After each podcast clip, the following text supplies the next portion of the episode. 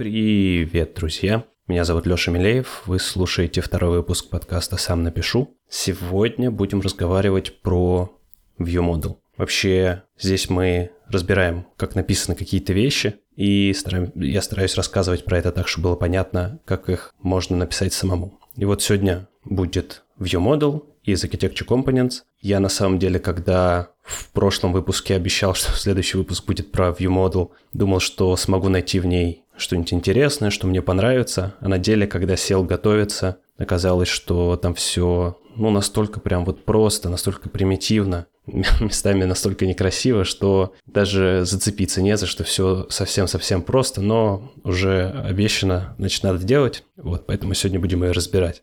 Давайте сначала посмотрим с такого большого отдаления, что такое view model. Ну, это просто какая-то э, такая хреновина, некий такой объект, такая штуковина, которая цепляется либо к activity, либо к фрагменту, переживает смену их конфигурации и умеет почищать ресурсы в каком-нибудь onCleared методе. То есть нам дают callback, в котором мы можем там что-то отписаться от чего-то, что-то почистить, что-то закрыть и вот какие-то такие вещи делать. И это как бы все. То есть это вот супер простая вещь. Все, что она может, это прицепиться к activity или к фрагменту, жить вместе с ним, переживая все повороты, ресайзы и прочее, и потом дать нам callback, когда она будет очищаться. Ну, собственно, значит, с чего можно.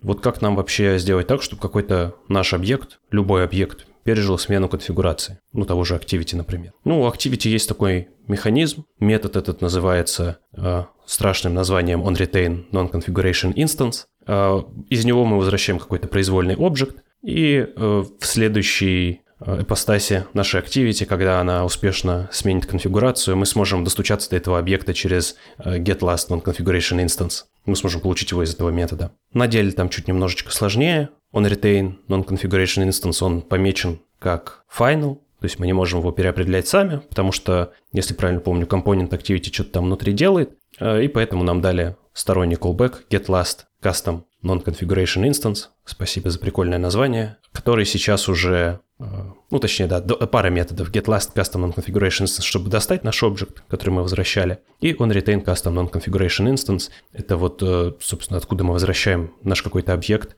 который переживает смену. Сейчас он, к слову, уже помечен как deprecated, и стоит комментарий, что ребята, используйте ViewModel. Ну и вот, собственно, что мы делаем? Мы берем в каком-нибудь, скажем, onCreate, у Activity, дергаем get last custom non-configuration instance, достаем нашу вот эту условную самописную ViewModel.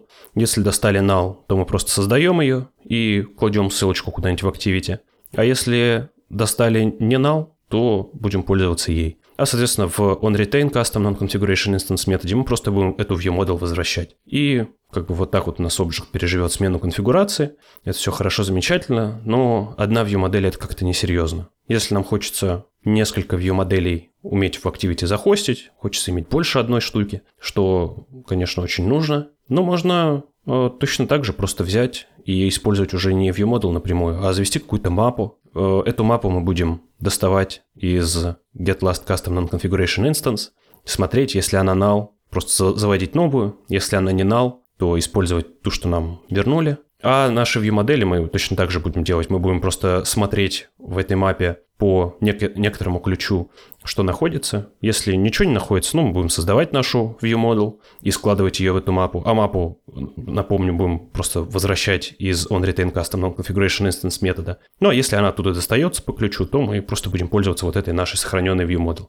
Ну и в качестве ключа для простоты можно использовать какой-то параметр класса, конкретно ViewModel из Architecture Components, они просто берут класс getCanonicalName. Это такая штуковина, которая вернет э, строчечку, в которой будет package и имя нашего класса. И вот, собственно, используя такой ключ, будем так работать с нашей мапой, доставать ее из этого метода, смотреть, если у нас есть эта мапа, то пытаться достать из нее нужные нам view модели. Если они там есть, будем доставать их и пользоваться ими. Если их там нет, ну просто будем создавать новую, складывать в эту мапу, а эту мапу будем возвращать из onRetain Custom and Configuration Instance. Но это было только Activity. С фрагментами все чуть интереснее. У фрагментов такого замечательного метода нет. Э, никто не пометил ничего deprecated. Но с фрагментами можно обойтись по-другому. На самом деле можно хитро, да, сделать. Во-первых, у нас есть retain instance фрагменты. Это вот такие фрагменты, которые тоже умеют переживать смену конфигурации. И я вот сейчас точно не помню, на самом деле, деталей. Как-то давно кому-то не заглядывал, но была, кажется, новость, что э, set retain instance метод его deprecated,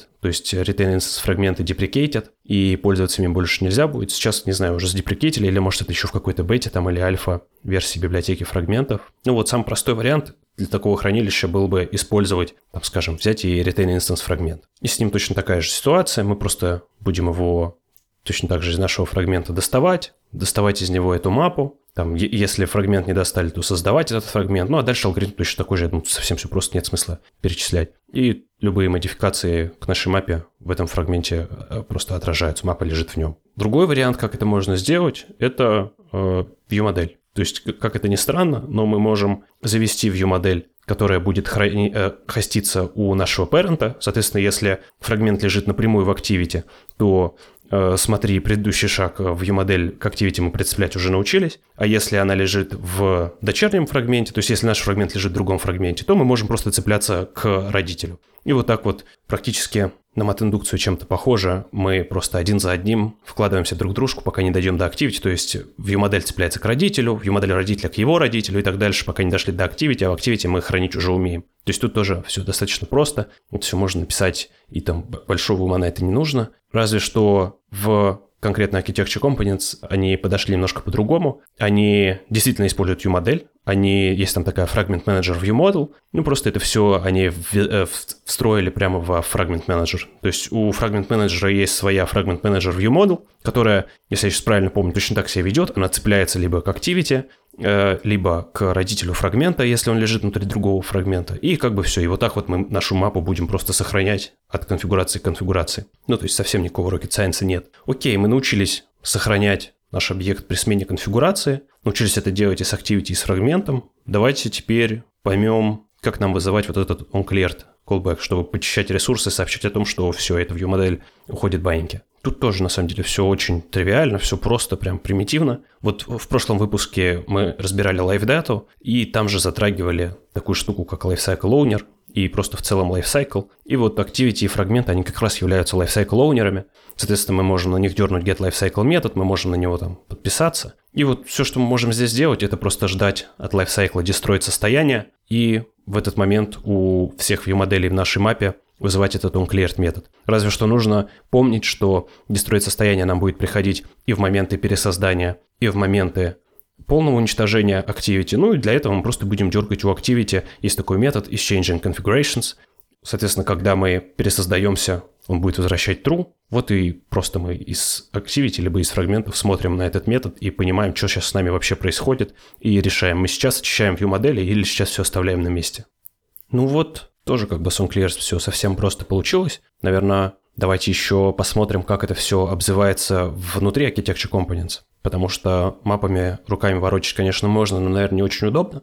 Ну и действительно, там написано какие-то внутри библиотеки классы обвязки, которые что-то будут делать за нас. Ну и давайте начнем вот с ViewModel Store. ViewModel Store — это, по сути, и есть наша мапа. То есть это просто класс обертка над мапой, у которого там есть какие-то convenience методы, но по сути там просто внутри лежит хэш-мапа из стринга в ViewModel и работают с ней как с простой мапой. Дальше у нас есть ViewModel Store Owner. Это просто интерфейс, который реализован и на фрагменте, и на Component Activity с единственным методом getViewModelStore, который как раз-таки этот ViewModelStore, то есть мапу, будет возвращать. Есть еще такая штука, как Factory, viewModelProvider.factory, ну, то есть лежит она внутри viewModelProvider, такой интерфейс с единственным методом create. Все, что он принимает, это класс, который ему нужно инстанцировать, а возвращает инстанцированную view-модель. Эта штука нужна для того, чтобы передавать какие-то аргументы в конструкторы view-моделей. То есть, я думаю, все понимают, что в предыдущей схеме, которую мы описывали, такой рабоче-крестьянской, мы view-модели все создавали сами. Соответственно, мы могли в аргументы конструктора дать, что душа пожелает,